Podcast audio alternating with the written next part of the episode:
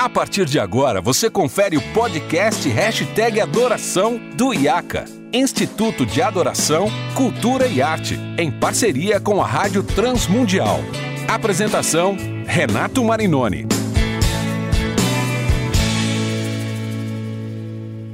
Olá, seja muito bem-vindo. Estamos aqui em mais um episódio do Hashtag Adoração, em parceria da Rádio Transmundial com o IACA, Instituto de Adoração, Cultura e Arte. Esse é um espaço para a gente discutir, conversar um pouquinho sobre liturgia, sobre adoração, sobre análise de letras de músicas e tudo que envolve o universo da música, a chamada música gospel, né? a música uh, cristã contemporânea no Brasil. Hoje eu tenho a alegria de receber dois convidados de peso e não são gordos, são é peso pelo currículo, pela experiência, pelo que tem produzido. O meu querido amigo Fábio Sampaio, cantor, compositor, ministro de louvor, o cara é fera. Seja bem-vindo, Fábio. Prazer estar aqui com vocês, uma honra. Conhecendo aqui a rádio e tendo a oportunidade de conversar sobre um assunto tão bacana com dois caras tão especiais. É isso aí, o Fábio tem um trabalho com a banda Tanlan, tem um trabalho solo também cada vez melhor e também é ministro de louvor na igreja presbiteriana de Perdizes, já tá o que, uns dois anos, né Fábio? Um ano e dez meses, quase ser mais anos. exato. Não tô ruim então de tá quase, tá, tá bem bom. É isso aí, muito bom. E também, tendo a alegria de receber online, mais recebê-lo, meu amigo, de quem eu sou um fã assumido, Vitor Fontana, uh, teólogo, pastor, youtuber, o cara é fera. Seja bem-vindo, Vitão. Ah, eu, eu tô muito feliz de estar aqui com vocês. É bom quando esse negócio de ser fã, assim, é mútuo, né? Então, poxa vida, tá aqui com, com o Renato, que foi meu companheiro de seminário durante um período curto, mas foi, né, Renato? É isso aí. E também com o pessoal da Tanlan, com o Fábio, pô, Tanlan é demais, cara. Somos todos fãs. São seus então. olhos. É isso. Meus aí. ouvidos. Meus ouvidos. Ô, gente, a conversa é, é, bacana porque hoje a proposta nossa é falar um pouquinho sobre análise de letra de música, né? Eu sei que o Vitor faz isso há bastante tempo, o Fábio, por exercício da profissão, da, da carreira, também faz isso o tempo inteiro. Como ministro de louvor, deve ser muito interessante que ele se coloca de um outro lado, né? E a gente sempre, né, no IACA, tenta trabalhar isso aí. E eu estava dizendo para vocês fora do ar que a gente tem essa dificuldade, às vezes, né, do pessoal pergunta, chama, e a gente tem espaços limitados. Instagram, Facebook, que geram muito mais polêmica do que coisas boas. Então eu creio que esse podcast vai ser um momento muito legal da gente poder debater. E eu queria ouvir de vocês primeiro, qual que é a importância né, da gente analisar, parar para pensar na teologia das canções?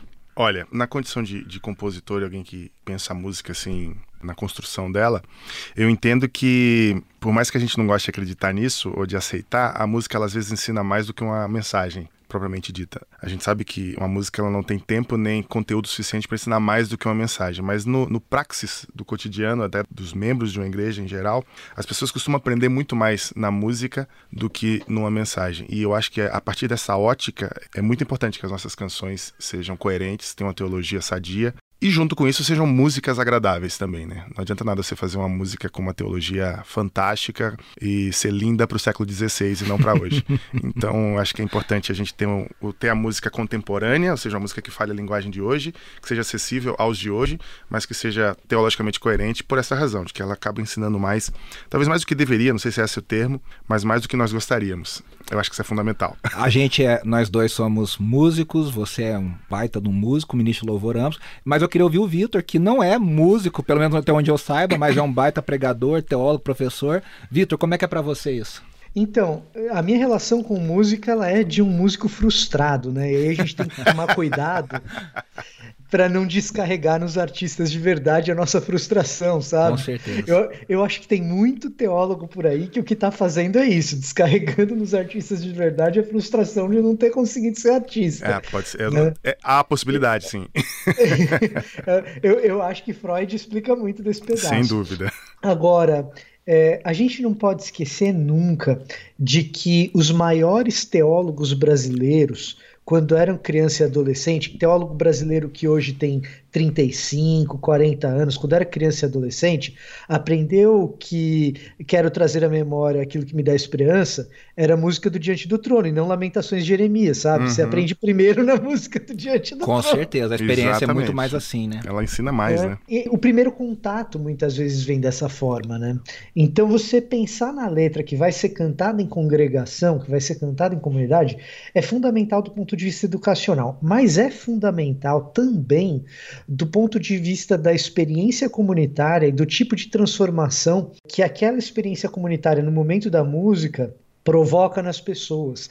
Quando a gente participa da adoração comunitária, e, não só da adoração comunitária, quando a gente se coloca em é, adoração individual no nosso quarto e nós exercitamos práticas milenares como a oração, como o jejum, como a nossa canção para Deus, a, a, gente imaginar que aquele exercício é meramente um exercício simbólico da nossa devoção e que aquilo não vai provocar nenhum tipo de transformação no nosso jeito de pensar, uh, nas nossas atitudes, no nosso jeito de enxergar o mundo, é ingenuidade. Quando a gente começa a cantar um determinado tipo de música com mais frequência, quando a gente começa a praticar determinados tipos de práticas devocionais com mais frequência, aquilo transforma o nosso jeito de viver. Né? Tem, tem um livro novo, inclusive, é, de um teólogo americano chamado Drew Johnson, eu espero que isso seja traduzido em português, que se chama Human Rights, né? Uhum. Que não é direitos humanos, é rituais humanos. Ele faz um, um jogo de palavras uhum. aí, né? E uma das coisas que ele fala é justamente sobre como as práticas rituais, religiosas ou não, que nós praticamos no dia a dia, transformam o nosso jeito de pensar, o nosso jeito de enxergar o mundo, o nosso jeito de agir sem que a gente nem mesmo perceba. E aí, se a gente insere no nosso cotidiano, na nossa prática cotidiana, escutar muitas músicas que têm uma aparência cristã, mas que no fundo estão passando uma mensagem que não é bíblica, isso é problemático. E ao mesmo tempo, se você insere músicas que cantam a narrativa bíblica com criatividade, com beleza, com estética aprazível, isso ressignifica o jeito que você olha o mundo, o jeito que você pratica amor, o jeito que você intencionalmente é, exercita a sua compaixão pelo próximo. Exatamente. Então isso potencializa a sua espiritualidade. Você falando tudo isso, né? Eu, não sei se o Fábio é, leu, mas eu me lembro muito do James Smith no Desejo desejando o reino, né? A grande proposta dele é essa, né? Das liturgias seculares e cristãs, e ele diz a única forma de quebrar a liturgia secular, ou seja, o poder do capitalismo, da, da ambição, do consumismo, tudo que está à nossa volta hoje, que é uma batalha ferrenha pelo nosso coração e pelos nossos hábitos, vamos dizer assim uh, e pelo nosso desejo pelo reino, ele diz: muitos cristãos não desejam o reino, eles desejam qualquer outra coisa menos o reino. Eles, e aí a igreja, e o James Smith é muito, uh, ah, para minha percepção, muito certeiro no que ele diz. Ele diz: a igreja simplesmente replica as, a, os métodos seculares, e aí a, a gente, na verdade, tem músicas que tem isso que você falou, né, Vitor? Tem aparência cristã, mas na verdade estão reforçando desejos não cristãos no coração de quem canta, né, Fábio? Você... É, exatamente. A gente, o ser humano é um ser ritualístico, né? A gente vive em constantes rituais, sendo religioso ou, ou não religioso. Tudo é um ritual pra gente. E os rituais falam muito sobre o que a gente crê, na verdade mais do que aquilo que a gente diz sobre o que crê. Né? Então, quando você encara a, como mais importante na vida é, o sucesso financeiro, mesmo que você diga que não, a forma como você encara o seu trabalho vai dizer o que você realmente acredita. Então, aquilo que a gente canta e aquilo que a gente entende como a verdade da nossa, da nossa fé é, diz muito sobre o que de fato a gente crê. Então, a gente, se você for em qualquer igreja hoje, das mais históricas ou teologicamente coerentes, as mais incoerentes, se você pegar a maioria do, dos membros de qualquer igreja hoje, você vai ver que a maioria não entende exatamente o que crê. Exato. Ou crê em algo que não é exatamente aquilo que ele acha que crê porque muitas vezes ele está vivendo ritualisticamente o seu cotidiano uma fé, vou usar um termo bem, bem pueril, mas uma fé mundana, né? uma fé baseada na cultura. É como se a gente lá na igreja estava estudando agora o livro de Juízes, né? E é um livro, é um Game of Thrones, o livro de Juízes. e aí quando você vai chegando no final do livro, parece que o Game of Thrones vai ficando mais dramático, mais tenso, a coisa mais.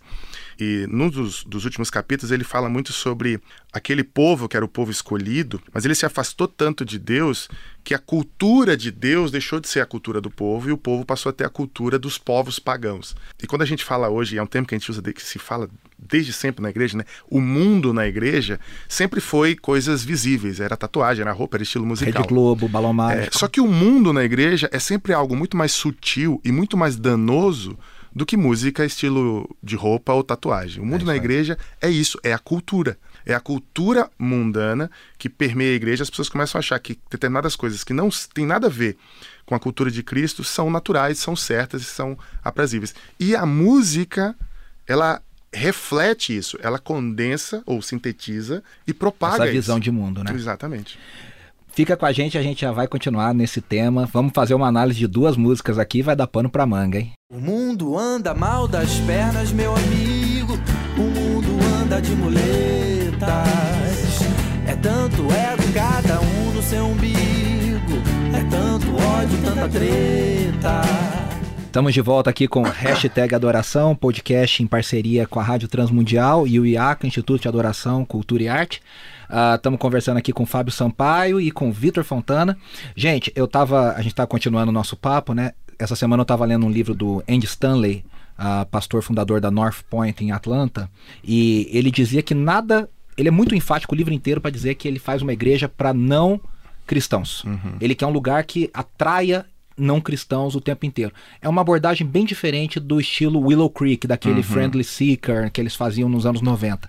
E ele diz: Olha, eu não prego sua visão no evangelho, eu prego escandalizando as pessoas com o evangelho, porque o evangelho tem que escandalizar. Uhum. Mas na parte da música, ele fala: Eu quero que a gente cante muita coisa bacana e legal e comece para cima e tal, porque é a hora que mexe muito com as pessoas. O cristão e o não cristão, ele é atingido pela música, por esse, por esse poder. Em cima disso eu queria que a gente falasse de duas canções que estão aqui bombando no Brasil. Vamos fazer. A primeira é A Casa é Sua, do uhum. Casa Worship. Já conhecia, Vitão? Já conhecia, pô, tá, como você disse, tá bombando, né? É, tá aí no. O Fábio falou que já tinha ouvido falar, mas não conhecia, é, né? Eu, Fábio? eu vou ser bem sério, eu ouvi ontem, eu até tuitei isso, que é a primeira vez que eu tava ouvindo. É, e ela é longa, né? É longa. a maior estudiosa em louvor e adoração no mundo, na minha opinião, se chama Monique Ingalls, é uma professora, e ela chama esse movimento de Modern Worship. Eu até escrevi isso já na minha dissertação. No Brasil virou a famosa worship. É. é. o worship, né? Aqui no Brasil. Mas o modern worship é um movimento que vem da década de 90. No, no começo dos anos 2000 nos Estados Unidos, com, com Matt Redman, Não, Chris é, começou em 94, 95 o modern worship. Claro que ele foi nomenclaturado como modern worship depois.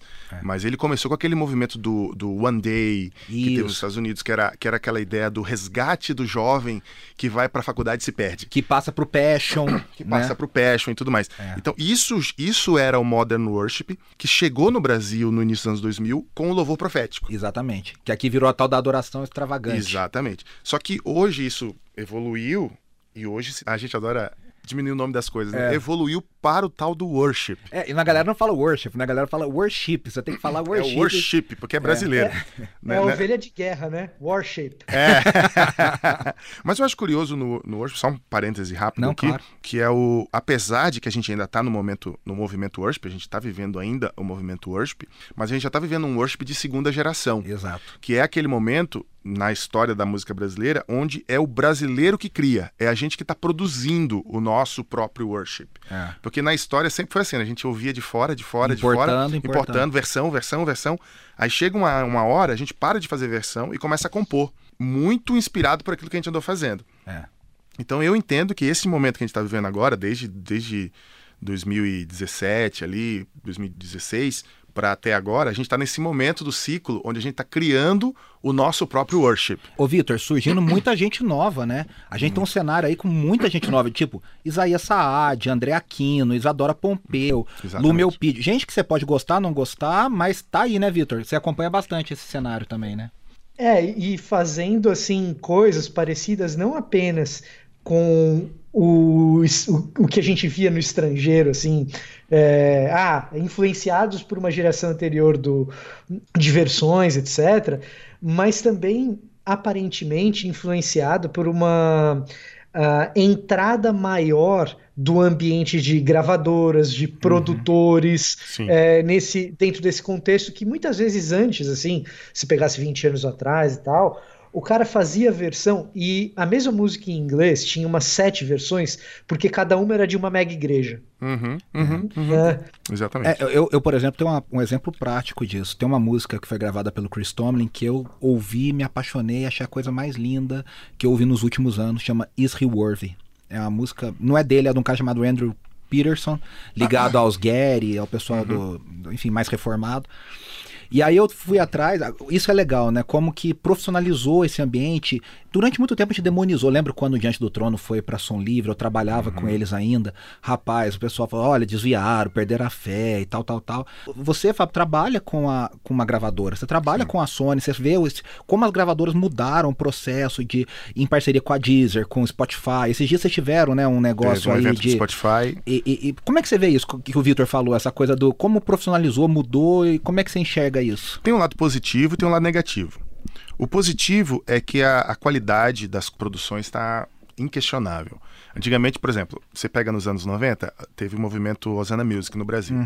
E aí bombou, todo mundo queria ter um baterista que soubesse tocar salsa e um trio de metais na igreja. e, e aí começaram a ter as versões dos, dos Osana Music. Aí se você pegasse, por exemplo, é, a Batalha do Senhor original, né? The Battle is the Lord, É, do God is able. É, aí você ouvia a versão do. Eu não sei que foi a primeira gravação. Bíblica que da Paz, não, foi, acho. não foi a que foi a igreja, a igreja do Nazareno, foi a primeira a fazer a versão. Você botava uma do lado da outra, a diferença de qualidade era gigantesca. Era gigantesco. Hoje não. Hoje a diferença de qualidade é muito pequena. Você, É. Se você ouvir um, um- um ministério, uma igreja que acabou de lançar um disco ontem, ou um single ontem, e a versão original dela, você vê que estão muito próximos de qualidade, de, de timbre, de sonoridade e tudo mais. Então isso é um aspecto que é, é- é louvável, assim, a qualidade aumentou muito. Eu acho que o lado negativo é que pasteurizou. Então, é, que é a crítica que muita gente faz, né? As músicas estão rasas, é, estão muito parecidas, esteticamente estão muito pobres, artisticamente quase não tem mais é, é, valor artístico e tudo mais. É, então, eu acho que são dois pesos, e eu não estou dizendo que eu concordo 100% com os dois. Mas é um negócio que é o Mas que já são- tá dando certo. É, né? são dois movimentos que devem ser observados e questionados. É. Né? Por que, que a gente está pasteurizando? Ah, não, porque Deus está abençoando? Será? É. Né? Por que, que essa melhora técnica ela traz um aprofundamento teológico, um aprofundamento. Ela vem acompanhada ela vem disso, né? acompanhada de um crescimento. Porque o pessoal acha que, que um sucesso musical é avivamento, que tá todo mundo cantando, é o Espírito Santo agindo. Elas não entendem que a música tem um fator psicológico para-religioso muito forte. Se não, é- se não fosse assim, não existiria a musicoterapia. Então, as pessoas esquecem disso. Então, é, eu acho que tem o valor do- da, da melhora técnica, sem dúvida, mas do ponto negativo é a pasteurização. As coisas ficaram mais rasas, mais parecidas. É, até essas, essas duas músicas que nós vamos discutir, elas são feitas no Brasil, as duas. Mas poderiam ser muito bem versões, porque elas são muito esteticamente iguais, né? Enfim, a gente vai continuar o nosso papo, fique aí com a gente. A gente já volta. Somos ossos, somos carne, somos servos da vaidade, destemidos,